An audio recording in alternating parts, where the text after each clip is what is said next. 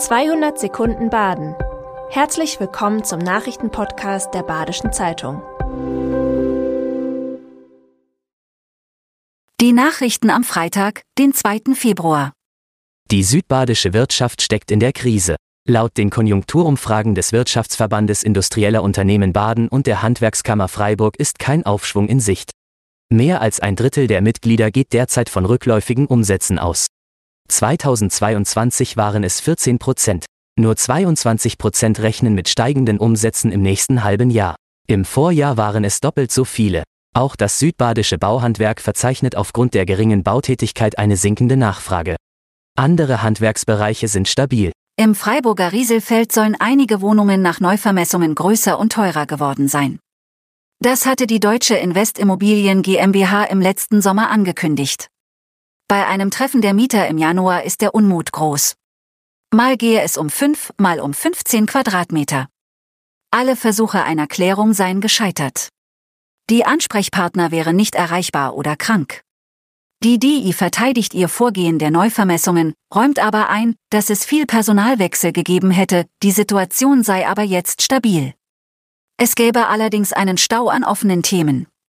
Die DI hatte die Wohnungen vor drei Jahren erworben. Seitdem hat es immer wieder Kritik der Mieter gegeben. Andreas Markowski, ein Pionier der erneuerbaren Energien in Südbaden und Geschäftsführer der Ökostromgruppe Freiburg, geht in den Ruhestand. Das gab der 71-Jährige der BZ bekannt. Er sei zwar bei einigen der zugehörigen Firmen noch als Geschäftsführer vermerkt, die Leitung des Unternehmens liege jetzt aber bei seinen Söhnen. Nach einigen Angaben hat Markowski mit der Unternehmensgruppe 40 Windräder, 7 Wasserkraftwerke und 150 Photovoltaikanlagen realisiert, vor allem im Schwarzwald, meist umgesetzt in Bürgerbeteiligungsmodellen. Medial bekannt wurde Markowski 2002 durch eine Fehde mit der Landesregierung um den Bau der Windräder auf dem Freiburger Schauinsland. Der SC Freiburg spielt im Heimspiel gegen den VfB Stuttgart nicht mit den gewohnten roten Trikots, sondern in weiß.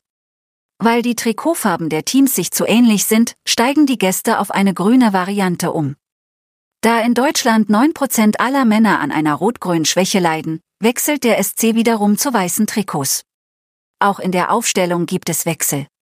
Roland Zalai steht wieder zur Verfügung und Manuel Gulde kehrt nach einer Sperre in die Startformation zurück. Auch Christian Günther könnte sein Kader Comeback feiern. Noch länger fehlen wird Litz Doan, der mit Japan das Viertelfinale des Asien Cups erreicht hat. Viele Kröten in Südbaden haben ihren Winterschlaf durch die Sonne der vergangenen Tage vorzeitig beendet.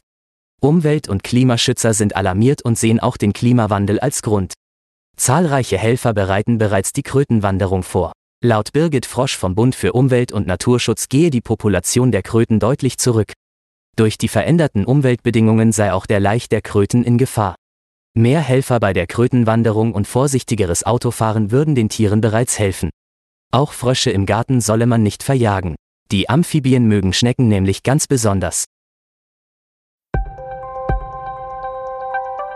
Das war 200 Sekunden Baden. Immer montags bis freitags ab 6.30 Uhr.